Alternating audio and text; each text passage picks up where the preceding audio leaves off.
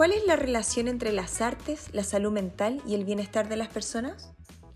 Te damos la bienvenida al podcast de Fundación Corpartes. Aquí encontrarás conversaciones y contenido hecho para que puedas disfrutar y reflexionar en torno a la diversidad de las artes. Durante la pandemia, las expresiones artísticas se han convertido en una gran ayuda para mitigar las manifestaciones de ansiedad, soledad y depresión a causa del aislamiento social. En este primer conversatorio del ciclo Arte, Salud Mental y Bienestar, tres destacados invitados reflexionan sobre el impacto positivo de las artes en el bienestar emocional de las personas y de las comunidades, tomando en cuenta el contexto de la crisis sanitaria. La conversación es moderada por Fernanda Castillo, directora de Programación, Educación y Mediación de Fundación Corpartes, y fue realizada en mayo de 2020. Hola, buenas noches. En nombre de Fundación Corpartes damos la bienvenida a todas las personas que nos escucharán hoy y que nos han acompañado durante todo este tiempo a, todos nosotros y que nos hemos acompañado. Eh, por supuesto, le damos la bienvenida también a nuestros panelistas eh, que hoy podremos... Eh, conversar sobre nuestro segundo ciclo denominado Arte, Salud Mental y Bienestar. A raíz de los últimos estudios y recomendaciones de la Organización Mundial de la Salud, entre otras instituciones, eh, desde Fundación Corpartes hemos querido relevar especialmente este tema, pues tenemos la convicción que el arte y la cultura tienen un efecto beneficioso y que van en estrecha relación con el bienestar del ser humano. Eh, es por esto que hoy eh, los invitamos a poder conversar sobre la relación entre las artes, la salud mental y bienestar de las personas con tres grandes invitados, entre ellos Daniel Martínez, médico psiquiatra, director del Instituto de Bienestar y Somos Polen. Muchas gracias Daniel por, por acompañarnos. Eh, Chantal Signorio, gestora cultural y directora de uno de los festivales más importantes de Chile y de Latinoamérica, Festival Puerto de Ideas. Gracias Chantal por acompañarnos también. Y finalmente con Marco Antonio de la Parra, destacado escritor, dramaturgo, psiquiatra, psicoanalista y director artístico de la Universidad Finisterra. Eh, gracias Marco Antonio y sin más vamos a comenzar este, este, este debate y esta conversación. Recordarle a las personas que se vayan conectando que podemos recibir preguntas y comentarios en nuestro chat público y que al final de esta conversación vamos a poder eh, responder en la medida de que el tiempo nos ayude eh, las preguntas. comenzamos. Eh, bienvenidos nuevamente y comenzamos. Eh, la primera pregunta que vamos a comenzar con Daniel eh, es la siguiente. ¿Se considera el arte como un factor de cambio y mejora en la salud mental y bienestar de las personas? Daniel, bienvenido.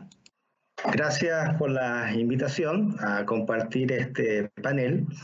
Y como vamos a conversar fundamentalmente de eh, cómo el arte puede ayudar a la salud mental y el bienestar, me gustaría hacer una pequeña introducción eh, de qué es lo que es actualmente la salud mental y qué está pasando con nuestra salud mental. Eh, lo primero importante ahí a compartir es que claramente la salud mental es mucho más que la ausencia de una enfermedad. La salud mental es mucho más que la presencia de patología psiquiátrica, ya que tendemos a veces a hacer esta asociación.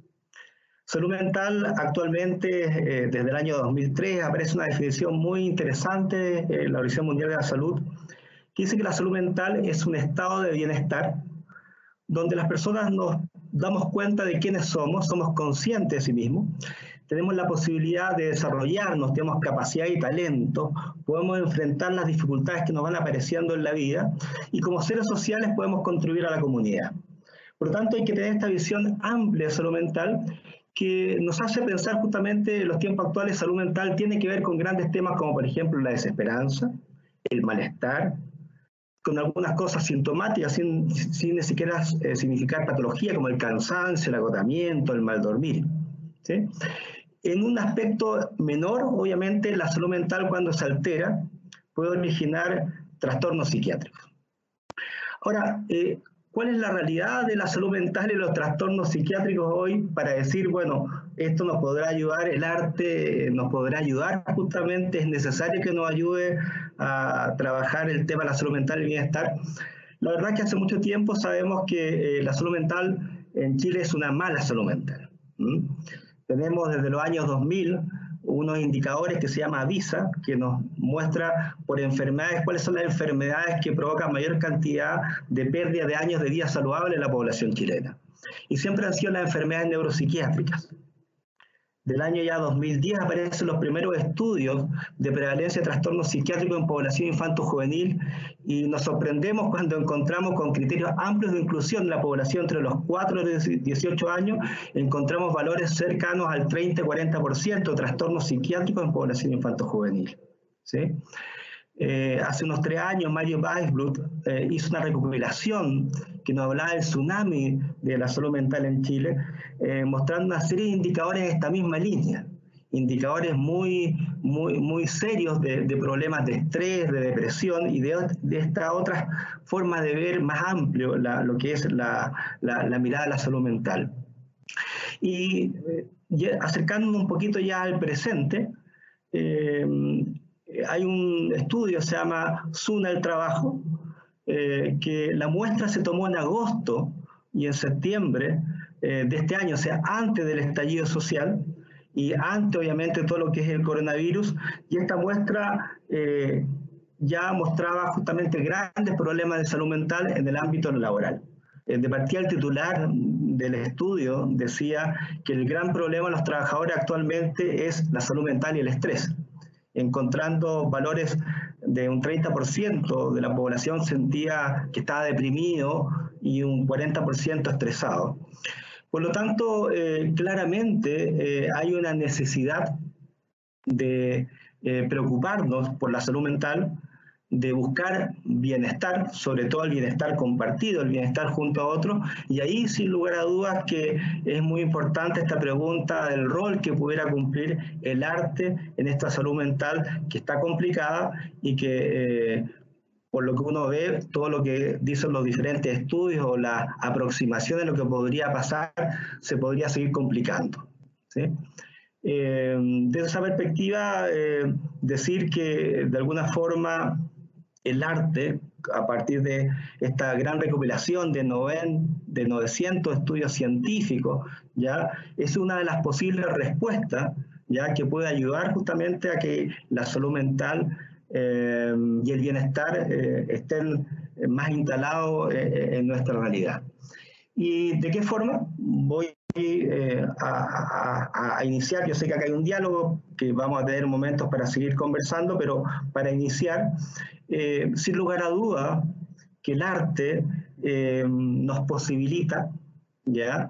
Eh, herramientas a partir justamente de la expresión creativa que, que, nos lleva el arte para descubrir y develar aspectos fundamentales de la salud mental.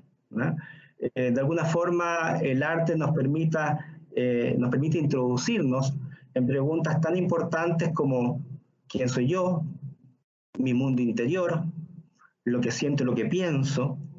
Eh, desde esa perspectiva, eh, el arte, vamos a ir desarrollando poco a poco, por lo menos por mi lado, esta idea, puede obviamente ayudarnos a descubrirnos, a crecer y transformarnos, a sanar y reparar ciertas cosas, a ser parte de procesos, procesos obviamente de una, es una forma de, plantear qué es lo que pienso, frente al mundo, lo que sueño frente al mundo, lo que me gustaría frente al mundo.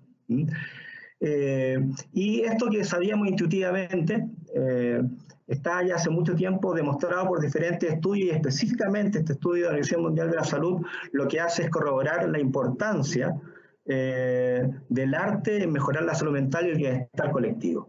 Por lo tanto, es gran estudio y qué bueno que haya una propuesta concreta de que las políticas públicas deberán preocuparse de unir más estos mundos del arte y de la salud mental. Muchas gracias, Daniel. Eh, Chantal, cuando quieras.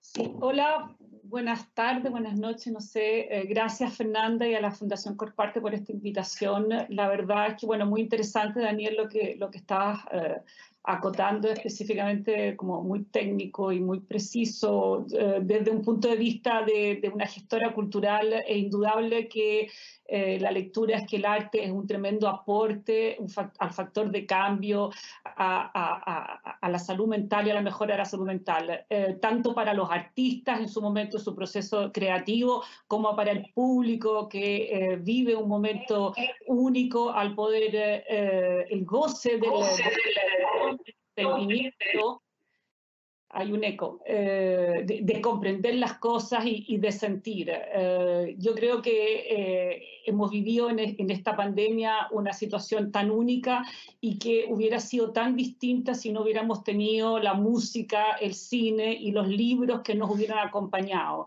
creo que ha sido la demostración más, más concreta de la importancia y de la relevancia del arte y de la cultura en general de poder acceder de una manera ya eh, fácil, rápida, directa, eh, y, creo que ha sido muy enriquecedor. Eh, hasta solo unos pocos años todo lo que era el cine era algo ya más complejo, no hubiéramos podido ir a las salas de cine, hoy día tenemos Netflix pero también, eh, que es una plataforma pagada, pero también existen plataformas como Onda Media en Chile o la misma TVN, que ya lo saben la noche, eh, proyecta cine chileno, que hacen que el acceso y generar nuevas audiencias y la, el, consumo cultural sea, sea más o menos igual para todos. Lo mismo los libros que están en las bibliotecas digitales, que tienen un fácil acceso para todos, y obviamente la música eh, con conciertos, etc.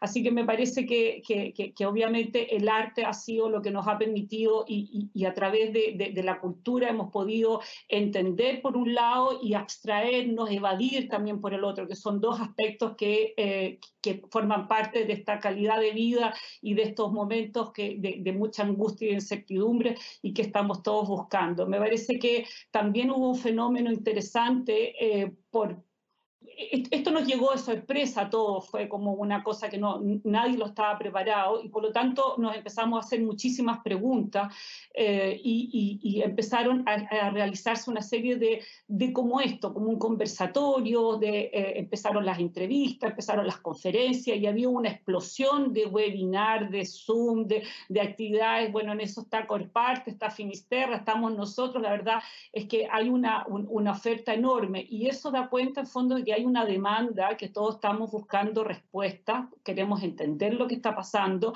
lo que estamos viviendo y también queremos un poco también eh, saber cómo, cómo, cómo se va a constituir este nuevo mundo, el mundo de después. Por lo tanto, eh, eh, la cultura se sitúa en eso, en dar respuesta, en buscar caminos, en, conectar, en unirnos.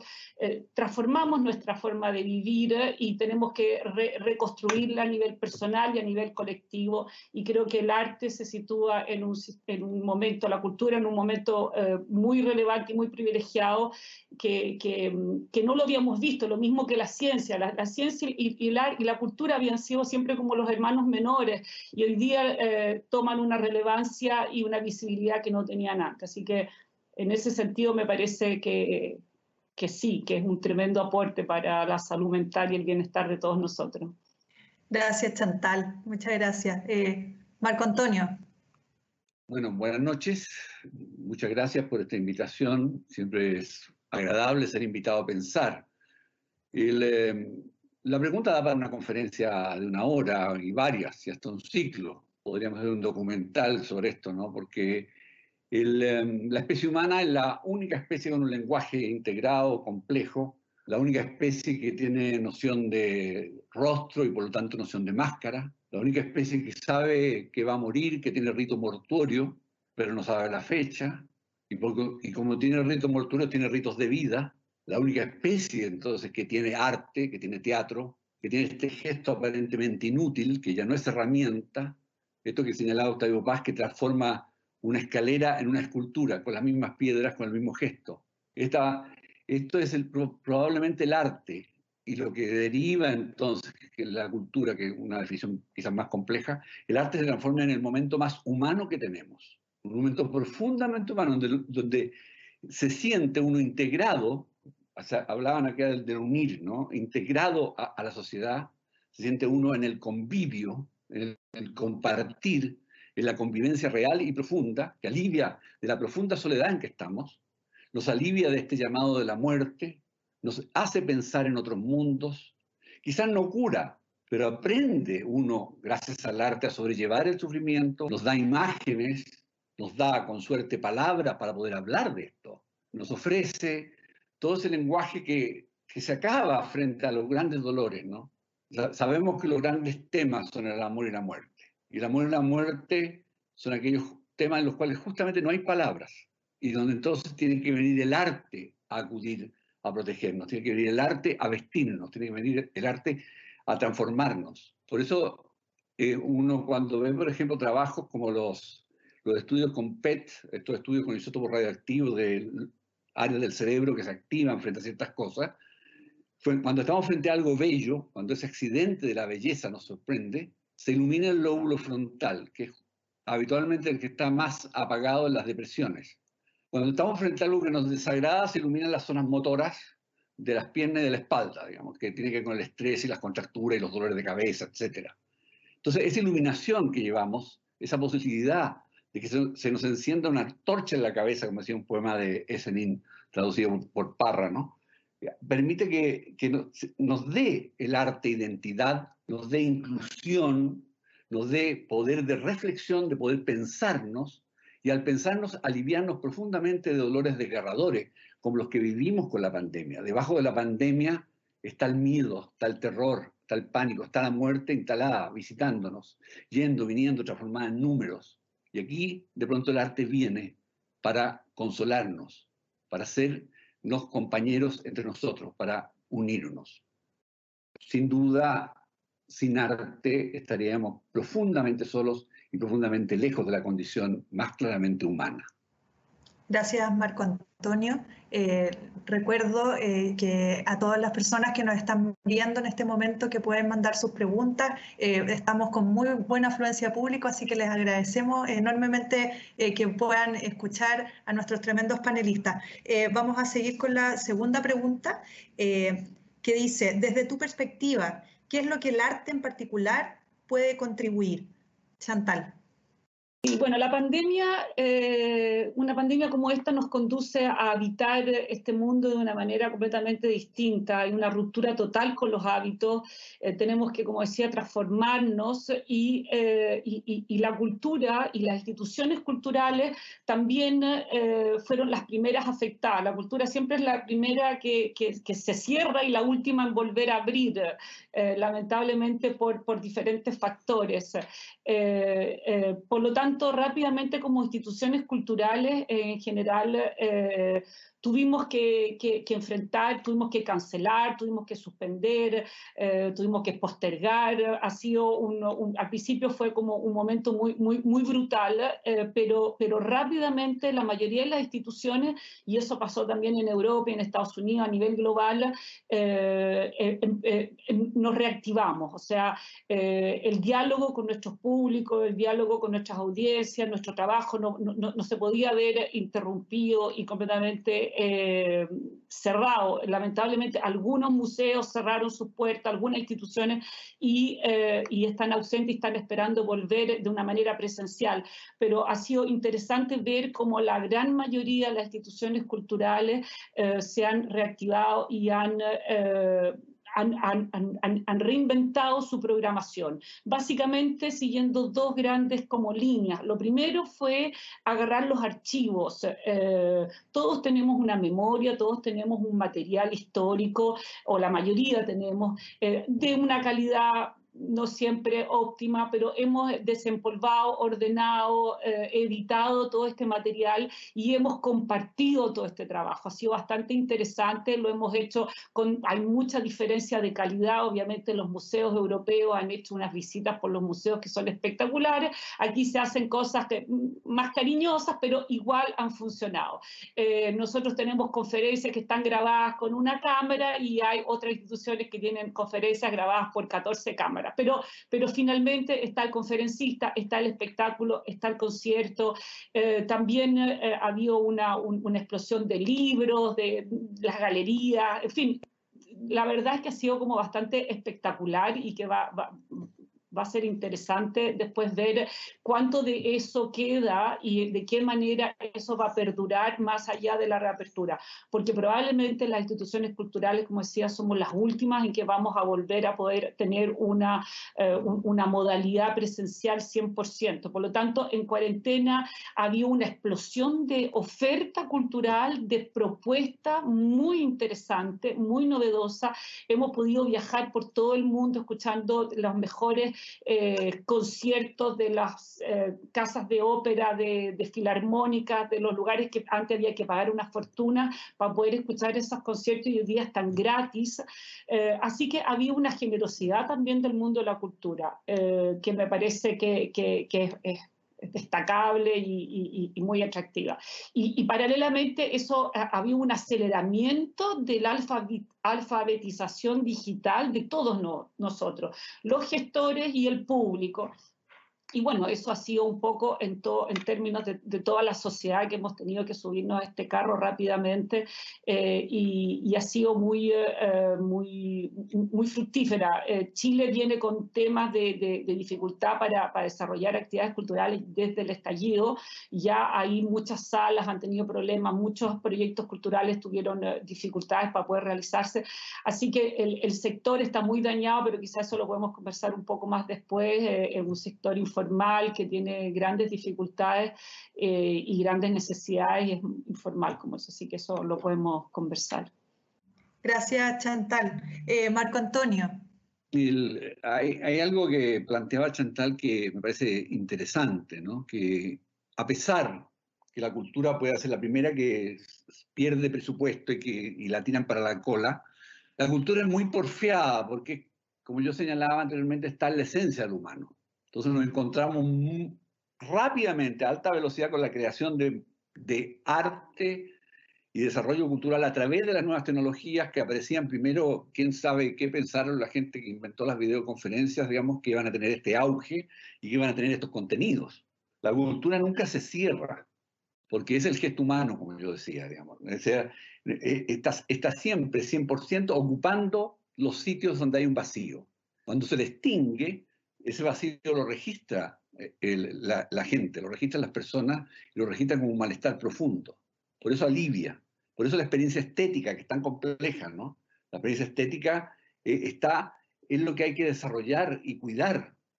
Y hablo de la experiencia estética como una experiencia que va para los dos lados, tanto para los creadores, para los que aprenden a desarrollarse artísticamente, a expresar, a manejar herramientas, a desarrollar capacidades artísticas, como a los que los perciben, los espectadores, que también tienen que aprender una apreciación. Es bien impresionante, y lo sabemos todos, eh, comprobar cómo a uno se le ilumina el mundo cuando uno aprende de verdad a apreciar el arte o aprende de verdad a ejercitarlo, que se produce otra experiencia, una experiencia mucho mayor hay gente privilegiada que tiene habilidad natural, nacen lectores, nacen pintores, nacen matemáticos, son, esas cosas que están en el cerebro, los misterios de los genes. Pero lo, interesante es que a través del arte y a través de esta experiencia nos resignificamos, o sea, tenemos, nos volvemos otra vez importantes, nos aliviamos de estar ahí. Y en ese sentido la experiencia estética nos permite, esto Aristóteles señalaba en su poética, ¿no? La catarsis, la posibilidad de de desprendernos del dolor, de sublimar e, ese dolor, de sublimar esas emociones que nos perturban. Eh, todo esto se ha trabajado mucho más en, en arte terapias, digamos, en trabajo, se ha profundizado dentro de la psiquiatría en distintas áreas, digamos, mucho más allá de lo que en algún primer momento fue una fascinación con el arte de los enfermos mentales, sino que llegando a esto que yo señalaba, la experiencia estética y sus posibilidades curativas, sus posibilidades de alivio, sus posibilidades de nuevamente encontrarnos. Lo que señalaba Chantal, esa maravilla de pronto que se abre, estuvo siempre ahí, dando vueltas, digamos. De pronto descubrimos que era mucho mejor. YouTube, por ejemplo, es un basurero donde está lleno de perlas y joyas de repente. Hay, películas maravillosas, conciertos espléndidos, rodeados del basural más impresionante. Pero uno, si uno lo enseñan a buscar, uno empieza a encontrar. Y por eso mi alegato viene porque de cómo esta enseñanza del arte no debe abandonar nunca un aula. El aula empieza con el arte y sigue para toda la vida manifestándose artísticamente y creciendo, voy a meter una palabra muy complicada, creciendo espiritualmente. Gracias. Gracias, Marco Antonio. Eh, Daniel, voy a repetir la pregunta porque nos están llegando muchas preguntas también. agradecemos a las personas que nos están escuchando, que son más de 200, así que muy bien. Eh, desde tu perspectiva, ¿qué es lo que el arte en particular puede contribuir? Daniel, parece que se le... Daniel, ¿nos escuchas? No, Vamos a seguir entonces con la tercera pregunta, mientras Daniel vuelve a su conexión. Eh, ¿Cómo podemos, desde el punto de vista de las políticas públicas, darle mayor importancia a esta alianza virtuosa? Marco Antonio. Bueno, eh, me cuelgo de mi último comentario, ¿no? O sea, esto parte de una verdadera conciencia de la fuerza de las artes en la educación. O sea, si no nos preocupamos de estos niños que están jugando, se puedan convertir en creadores, puedan acceder a la percepción estética, puedan acceder a esto, estamos abandonando el mejor recurso. De, hecho, eh, creo que por ahí empieza el, verdadero proteger el arte en, una, en un país, en una cultura. O sea, les entrego realmente la historia de las artes de mi país, les permito acceder a ella y entender las artes, les permito mirar el mundo, de todo esto que ahora en medio del confinamiento y el encierro podemos disfrutar, lo podríamos disfrutar mejor en la medida que más dispongamos de recursos. Por eso la, apelación a la educación, básicamente, y a esto que a mí me encanta cuando la gente habla Master of Arts, o sea, la maestría en las artes, el dominio de las artes que no nos abandone y no lo abandonemos nunca. Gracias, Marco Antonio. Tenemos la suerte que, que Daniel pudo superar las barreras tecnológicas y, y nos acompaña. Eh, les pedimos a los auditores que vamos a volver a la, a la pregunta anterior para que podamos cerrar esa, ese ciclo y continuamos con lo que habíamos hablado con Marco Antonio y luego pasamos a las preguntas de cada uno de ustedes. Daniel, esperemos que ahora no tengamos dificultades. Gracias. Sí. Eh, sin lugar a dudas que el arte hoy cumple un rol fundamental, como lo ha hecho a lo largo de toda la historia. Eh, ya mencionaba anteriormente que el arte es un elemento esencial en ayudarnos a descubrirnos, al todo el tema de la introspección, a mirarnos. Eh, en este momento de tanta necesidad de despertar, el arte nos ha ayudado a despertar, a hacernos conscientes de lo que nos está pasando, lo que estamos sintiendo. También el arte cumple una gran función en todo lo que tiene que ver con el crecimiento, el desarrollo personal, lo que es el arte transformador, el arte liberador, eh, que en este último tiempo ha estado muy, muy potente, porque en el fondo este arte obviamente quiere sacar cosas de nosotros y quiere decir cosas y gritarlas justamente al mundo. El arte reparador, el arte que nos ayuda justamente a curar estas cosas y a sanar, también es un arte que, está estudiado y evidenciado. Ahí está el gran camino de la arte terapia y vemos cómo muchas personas que tienen problemas, en algunos casos enfermedades, se pueden ayudar de un trabajo sistematizado con el arte y con otras, obviamente, complementando con otros aspectos de la, de la salud mental. Eh, otro aspecto importante que me, me, gustaría acá eh, colocar en, la reflexión en este momento es que eh, obviamente que hay diferentes artes, hay diferentes personas que forman parte del círculo de la vivencia artística. ¿ah? Y estamos hablando por un lado de los artistas, pero también de aquellas personas que están en su casa y que reciben este arte. Y yo creo que hay dos reflexiones que me gustaría colocar. Primero que nada, vemos que hay, como decía Chantal, una gran oportunidad a partir de las nuevas tecnologías de la información y la comunicación de acceder a un arte maravilloso, mundial, un arte muy potente que se ha liberalizado y que bueno que sea así. Pero también, por otro lado, vemos la precariedad de los artistas, de la gran mayoría de los artistas, que en estos momentos de fragilidad aparecen muy vulnerables muy, muy vulnerables. Sabemos que hay ciertos estudios que han mostrado que más o menos el 80% de los artistas actualmente están sin pega, están sin posibilidad justamente de hacer lo que habitualmente hacían, eh, haciendo malabarismo para buscar formas nuevas, pero obviamente eh, hay una disminución de la posibilidad de que lo puedan hacer independiente de las nuevas tecnologías, por lo tanto hay una preocupación de antes que hoy se hace más presente. Desde antes sabemos que hay una fragilidad, la gran mayoría de las personas que eligen el arte como uno oficio, como un desarrollo personal del cual quieren vivir y necesitan vivir, pero hoy en momentos de fragilidad se hace muy, mucho más potente. Por lo tanto, yo creo que ahí hay una preocupación que tenemos que colocar cuando hablamos del arte que está pasando en este momento con la gran mayoría de los artistas en este país. Y lo segundo, que también va en la otra línea, la, la otra cara de la moneda, que una de las posibilidades que han nacido en este momento es que las personas que no necesariamente nos sentimos parte del arte como, como, como, como artistas, como, como creadores de muchas cosas, se ha dado la oportunidad en nuestras casas de empezar a experimentar, a experienciar, a explorar el arte. ¿ah? Ya no solamente como una persona que lo contempla, sino que lo, que, que lo vive. Y qué bonito que haya ocurrido eso y qué bonito que pueda seguir ocurriendo, cada uno explore sus capacidades artísticas, porque una de las cosas importantes actualmente es decir que el arte, eh, que bueno que hayan artistas que se especializan y que lo hacen muy bien, pero el arte debiera estar en todos nosotros. Eh, debiera ser parte de nuestras vidas. El arte es un nuevo lenguaje que nos da posibilidades justamente de conocer nuevos mundos, de explorar nuevos mundos. Por lo tanto, ojalá que todos tengamos la capacidad de ir incorporando este nuevo lenguaje, que es el lenguaje artístico, de lo creativo, de lo expresivo, que nos puede obviamente ayudar muchísimo.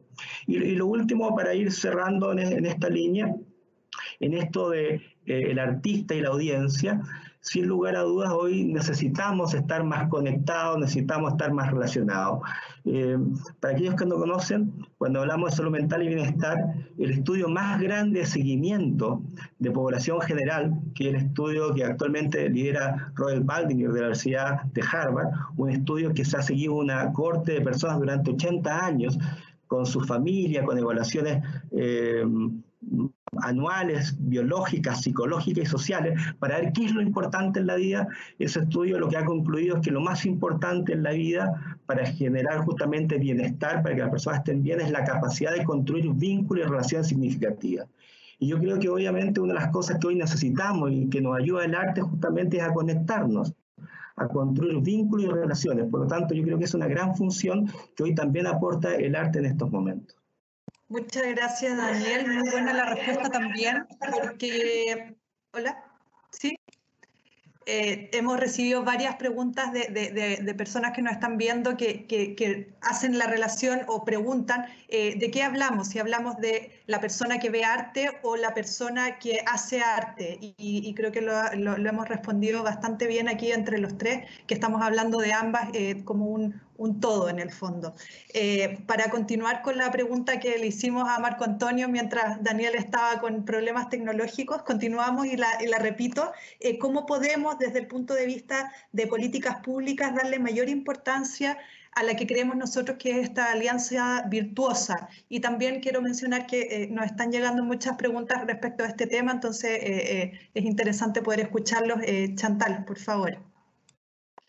Sí, eh, esto es un, es, un, es un, tremendo tema. La verdad es que eh, la reacción que han tenido los diferentes gobiernos eh, frente a, a, este, a, esta crisis en el mundo de la cultura, porque como decía Daniel y lo hablábamos antes, eh, el mundo del arte es vulnerable, es informal en Chile de una manera, eh, en general en Latinoamérica, eh, pero también lo es en, en, Europa y en Estados Unidos. generalmente es, es, un sector que no tiene seguro de salud, que no tiene contrato, etcétera, que, que, viaja mucho. O sea, hay una serie de factores que hacen que generalmente son bastante eh, informales con el tema del manejo de las platas, son, en fin, hay toda una, una cosa que se asocia lamentablemente eh, y también eh, que muchas veces tienen, eh, si tienen sueldo, por ejemplo, los músicos lo complementan con clases privadas, etc. Entonces son muchas realidades que hacen que el sector se fragilizó completamente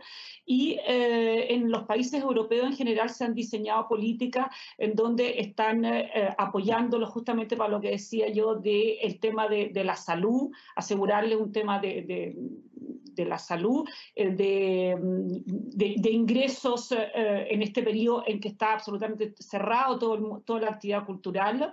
Eh, en Latinoamérica ha sido dispar. hay países como Argentina, que por ejemplo creó una campaña en donde contrató a una serie, a un número importante de artistas para que pudieran generar actividades online de una manera también de generarles recursos y estabilidad a ellos. Chile está asignó un, monto que va a ser concursable, pero eso va a ser a largo plazo, no hay una respuesta para el hoy día, para la hora. Entonces muchos eh, artistas están hoy día eh, haciendo el trabajo a la gorra, como se dice, eh, o cobrando pequeñas cantidades, pero obviamente las instituciones culturales van a tener que ver cómo van a financiarse. creo que es un tema que vamos a tener que hablar de una manera mucho más clara porque porque ni los independientes ni las grandes instituciones pueden sobrevivir eh, un plazo muy largo eh, en las condiciones actuales. Si bien, eh, por ejemplo, se dice que el segundo semestre se va a poder empezar a hacer algún tipo de actividad cultural presencial, Obviamente con los aforos, los nuevos aforos no van a poder financiar las funciones de ningún tipo de espectáculo, etcétera. Entonces eh, creo que es una conversación pendiente como país que tenemos que hacer y que tenemos que eh, diseñar una política pública de apoyo. No es posible que nuestros músicos hoy día no tengan para pagar un arriendo, etcétera. O sea, es una falta de dignidad que se suma a lo dicho durante todo el periodo del estallido. Así que creo que ahí hay una responsabilidad del público y del privado en que eh, trabajemos una, un, diseño que sea que dé una respuesta concreta a, a, esta realidad. Daniel, por favor. Eh, yo creo que obviamente acá eh, hay aspectos donde todos tenemos responsabilidad, donde todos podemos aportar algo, tanto el Estado, lo privado, como también las propias personas, eh, desde el simple hecho de validar y dignificar el rol del arte y los artistas en la vida de todos, desde los diferentes aspectos que hemos dicho que eh, de alguna forma hacen un gran aporte, desde la entretención, desde la posibilidad justamente de llevarnos a, los recuerdos y las representaciones históricas, hasta justamente permitirnos a partir de una síntesis, que es una obra artística, muchas veces pensar el mundo y sentir tantas cosas. Por lo tanto, yo creo que ahí hay un tema bien importante en, el último tiempo, ¿ah? que es como darle su real espacio de, de dignidad y de valoración a lo artístico porque los artístico de la salud mental eh, comparten eso, ¿ah? comparten esto que a veces se llama lo subjetivo, lo blando, lo secundario, lo que podría de alguna forma a veces eh, no estar en primer eh, lugar de, de las opciones, sobre todo cuando hay que elegir. Y hoy sabemos más que nunca que la salud mental como el arte son aquellos elementos que nos permiten justamente unir y, que tenga sentido aquellos aspectos más objetivos o materiales de la existencia humana. Por lo tanto, yo creo que ahí hay un gran, gran tema. Eh, para no repetir, pero voy a ir sumando otras cosas que siento importantes. Eh, en la propia formación de la salud mental debiera haber justamente un trabajo mucho más fuerte de la importancia del arte y en la importancia del arte debiera haber también un aspecto mucho más fuerte de trabajo de lo que es eh, la salud mental, porque siento que son dos aspectos que están muy relacionados y que deberían estar, como dijimos, en la vida cotidiana de las personas, como lenguajes que nos permiten justamente identificar aspectos fundamentales del desarrollo y florecimiento humano. Eh, otro aspecto que siento que eh, venía hace un tiempo, pero que me gustaría no dejarlo pasar, tiene que ver con que el arte, más allá obviamente de este arte que está sobre un escenario, que está en un espacio especial del arte, y el arte que está en nuestras casas, que obviamente el arte que estamos invitando justamente a que aparezca cada vez más frecuentemente, teníamos el arte en los espacios públicos, y hace un tiempo también ahí hubo dentro de estas decisiones que uno se pregunta, bueno, eh, cuál, cuál, será el sentido de fondo? Que hubo una, eh, una coartación justamente la posibilidad de los artistas callejeros, los artistas que están en el día a día, justamente en las calles, en diferentes espacios públicos. Yo creo que eso es también una preocupación que, que, uno tiene, de ese grupo de gente justamente que está entregando arte a la comunidad en los espacios públicos, también hay una preocupación. Siento que a nivel interministerial sería ideal, como ocurre en otros países, que el arte tuviera una relación muy cercana con la educación y con la salud mental con los ministerios, con justamente los programas de educación salud mental. Ahí siento que tiene que estar muy fuertemente el arte desde el Estado, una relación cercana, constructiva, justamente de trabajo mutuo de arte con salud mental y con educación. Muchas gracias, Daniel, y gracias a, los tres por responder estas tres preguntas. Eh, vamos a, tratar de responder algunas preguntas que nos han enviado las personas que, nos están escuchando, que son más de 200, así que eh, agradecemos enormemente el interés por este tremendo panel y panelista. Eh, aquí va una que tiene mucha relación con lo que acaba de decir Daniel, pero quizás es más específico. Eh, Cristian Barahona, docente de artes. Gracias por la oportunidad. Del mundo de la educación, ¿cómo pueden las artes servir de apoyo en el manejo de la presión para jóvenes y sus familias? Eh, lo dejo abierto, si quieres, Marco Antonio, adelante. Y yo estaba justamente escuchando a Daniel y pensaba en esto de cómo en el encierro la familia se ve enfrentada a sus grietas y a sus virtudes, digamos. La experiencia artística podría ser un territorio de convivencia, de compartir, de poder encontrarse, de poder liberar esta presión. Lo sabemos muy bien, digamos, lo que pasa sobre todo, para qué decir, con los niños que están creciendo en el juego, para poder llegar ahí a la experiencia estética. Y cómo los adolescentes están con toda la atención propia de ese momento de desarrollo, de sociabilidad, esas necesidades, el arte también se convierte en una forma de comunicación superior. Entonces, eh, cuando yo, yo lo dije, digamos, el tema de la educación es, básico y en este momento en que las casas se están convirtiendo en territorios de teletrabajo, teledocencia, teletodo, digamos, es interesante lo que ha señalado Chantal. Está, está la oportunidad de compartir, de compartir realmente una experiencia mayor como la experiencia artística y así recibir ese alivio que tiene esa experiencia de sentido como decía Daniel, ¿no? que te otorga el arte, le da sentido a ese momento, encontrarnos juntos y poder unirnos frente al, frente a la desazón, frente al dolor. Daniel, Chantal, si quieren eh, responder o, complementar lo que dice Marco Antonio. Em, simplemente sumarme a las palabras de Marco Antonio, sobre todo en el aporte de lo lúdico y de la posibilidad del arte de generar emociones. ¿ya? Yo creo que ambos aspectos son fundamentales para que en un ambiente pequeño pueda generarse justamente un contacto, una resonancia afectiva que nos permita entrar en ciertos estados anímicos o poder compartir ciertas cosas que a lo mejor no se podrían dar desde otra perspectiva. Sabemos que las emociones, como el arte, son grandes motivadores y por lo tanto pueden justamente permitirnos más fácilmente entrar en esos contactos y desde la parte más lúdica, el humor, relajarnos, desconectarnos y de la parte de las emociones, conectarnos con ciertos temas específicos. Gracias, Daniel. Eh, no sé si Chantal quiere complementar o seguimos con otra pregunta. Seguimos. Eh, Camila, eh, es una pregunta para Daniel, pero eh, con el permiso de Camila la, vamos a abrir. ¿Cómo se puede generar un bienestar compartido, entre comillas, hoy con la posibilidad del encuentro y la reunión? ¿Quién quiera partir? ¿Sí? Bueno, como, Veo a Daniel muy motivado. Sí, la, Chantal, dale.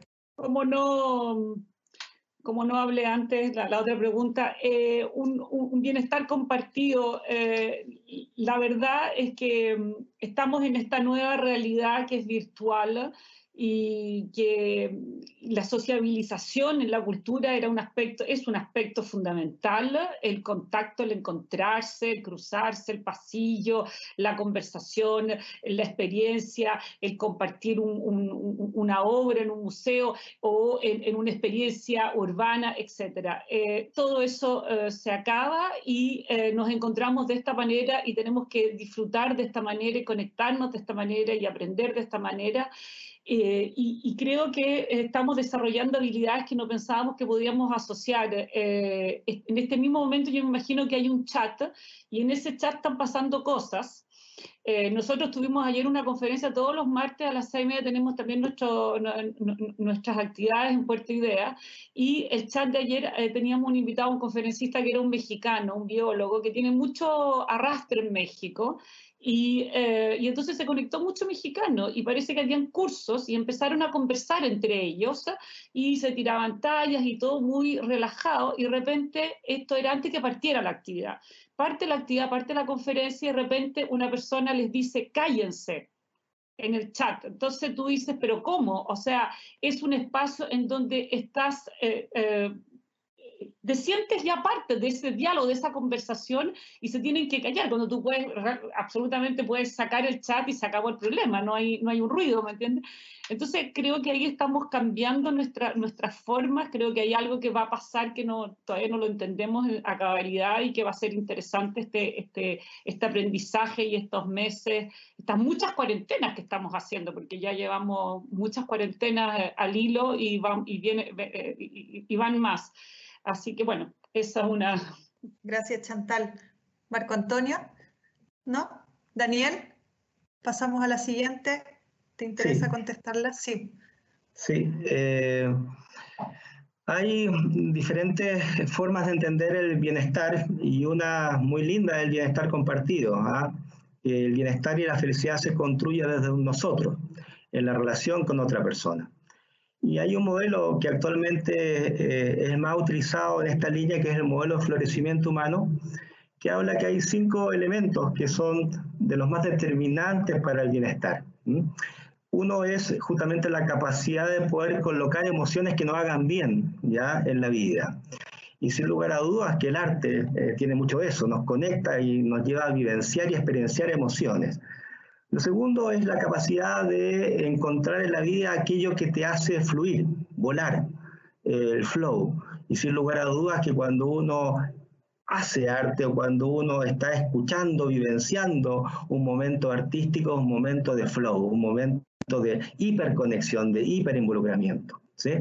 El tercer aspecto tiene que ver con las relaciones, con la capacidad de construir vínculos, y ya lo hemos dicho, el arte justamente tiene esa posibilidad de conectarnos a las personas.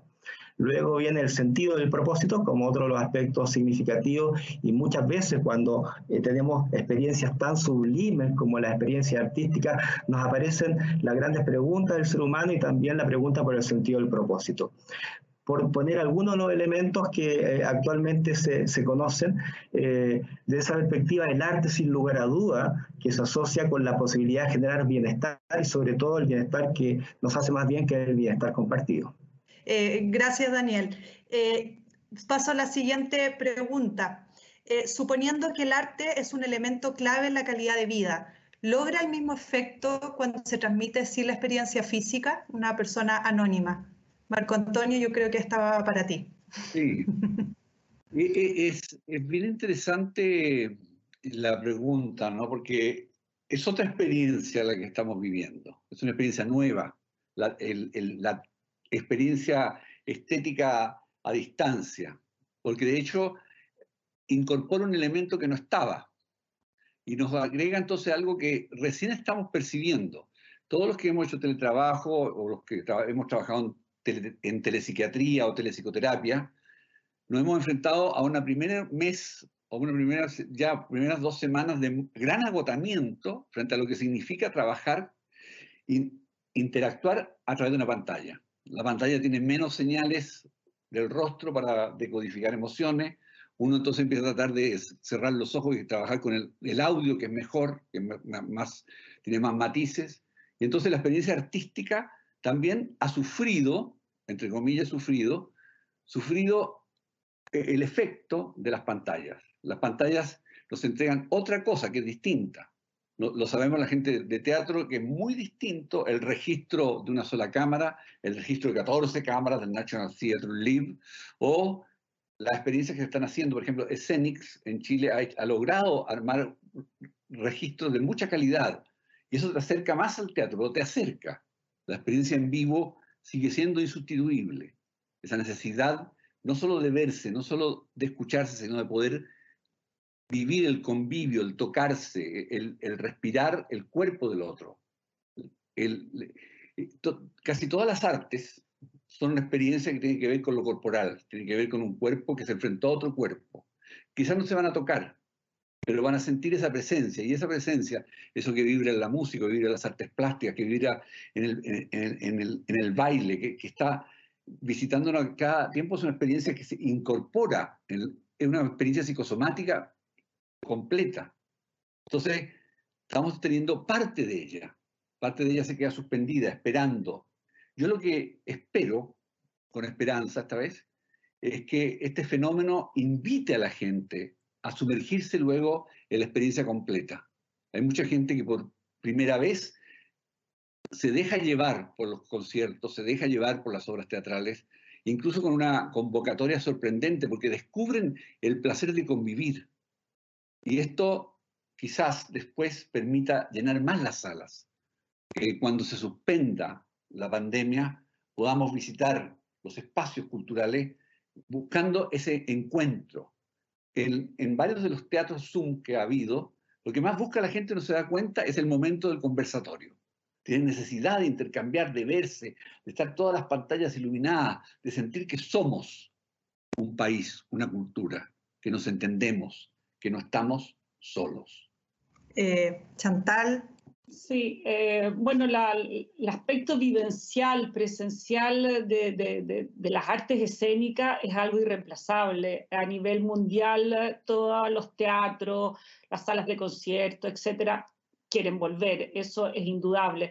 E, este tipo de, actividades, donde hay una, solamente hablar finalmente, las conferencias, los debates y todo eso, eh, han transitado de una manera muy generosa y muy fácil a este formato y han perdido bastante poco en el camino y han ganado otras cosas, no tengo que movilizar, no tengo que ir, etc. Eh, pero las artes escénicas en general, eh, un concierto, una ópera es imposible, un concierto de una sinfónica, una filarmónica tampoco, una obra de teatro con escenografía, vestuario, etc etcétera, tampoco. En fin, eh, eh, se podrán hacer esfuerzos, hay esfuerzos que son más interesantes. Lo que probablemente primero va a pasar es que van a haber eh, conciertos y actividades de espectáculos sin público, en donde sí usan los escenarios, en donde sí están ahí de manera que tienen esa cosa tridimensional, están, están actuando ahí, pero no hay público. Y eso viene grabado de una manera con alta tecnología, pero es irreemplazable esa experiencia y, y, la tecnología no veo cómo pueda llegar a sustituir eh, eso a mediano ni a corto plazo, obviamente. Así que... Gracias, Chantal. Daniel, para terminar. Independiente que comparto plenamente lo, lo que han mencionado, que, que los grandes espectáculos eh, no, no, no, se pueden vivir de la misma forma en la realidad actual, me quiero centrar en, el espacio más pequeño, ¿ya? donde siento que sí hemos podido avanzar eh, en, contactarnos de una forma diferente de la que en un momento pensábamos. Eh, sin lugar a dudas que no nos podemos tocar físicamente y hay una pérdida ahí, también al no movernos colectivamente, pero sí podemos movernos individualmente, sí, la tonalidad de la voz que estamos en este momento compartiendo nos está diciendo mucho del uno del otro, también sentimos o podemos tener movimientos internos, personales, podemos imaginar muchas cosas. Y eso también es algo muy especial que se da en estos momentos. Me ha tocado estar en grupos que están haciendo biodanza, representaciones con el cuerpo en este formato, y obviamente que a lo mejor no es estrictamente lo mismo, pero también he sentido cosas diferentes que antes no me había tocado sentir. Y eso es muy lindo. Y otra cosa que también es muy especial que nos pone estos formatos que muchas veces eh, no habíamos tenido la oportunidad de invitar a las diferentes personas a nuestras casas. Y eso implica un espacio de intimidad muy, muy potente. ¿ah? Ahí eh, Marco Antonio con todos sus libros, como uno se lo imaginaría, y hay cada uno con sus características. Entonces, qué bonito eso que podamos justamente a través de una pantalla invitar a un espacio tan íntimo como nuestras casas. Muchas gracias, Daniel. Bueno, para cerrar, eh, yo quisiera eh, contar o, rescatar ciertas palabras que creo que salieron acá que son muy interesantes para todas las personas que nos están viendo eh, y, hemos tratado de resumir dentro de estas tres preguntas todo lo que nos han preguntado ellos también y es arte transformador o liberador, salud mental y bienestar, expresión creativa, integrado a la sociedad y la cultura no se cierra. Eh, muchas gracias eh, por habernos acompañado hoy día, eh, a todas las personas que, nos están viendo, a Marco Antonio, a Chantal, a Daniel. agradecemos profundamente este espacio de reflexión tan importante para todos nosotros en estos momentos tan complejos y, para lo que venga, sea complejo, sea maravilloso. Creo que es muy necesario, como ustedes decían, que se pueda conversar sobre estos temas y ver qué podemos hacer a futuro para que el arte eh, y la cultura como bien mayor, decía Marco Antonio, pueda estar más presente en las vías de cada uno de nosotros. Muchas gracias nuevamente, gracias Marco Antonio, gracias Chantal, gracias Daniel por toda su generosidad para con todos nosotros. Un abrazo y que salga todo bien, que siga todo. Hasta luego, chao. Para que no te pierdas ningún episodio del podcast de Fundación Corpartes, suscríbete a nuestra cuenta en Spotify. Recuerda que también puedes encontrar muchos de estos contenidos en nuestro canal de YouTube. Te esperamos en el próximo episodio para seguir disfrutando juntos de lo mejor del arte para todos.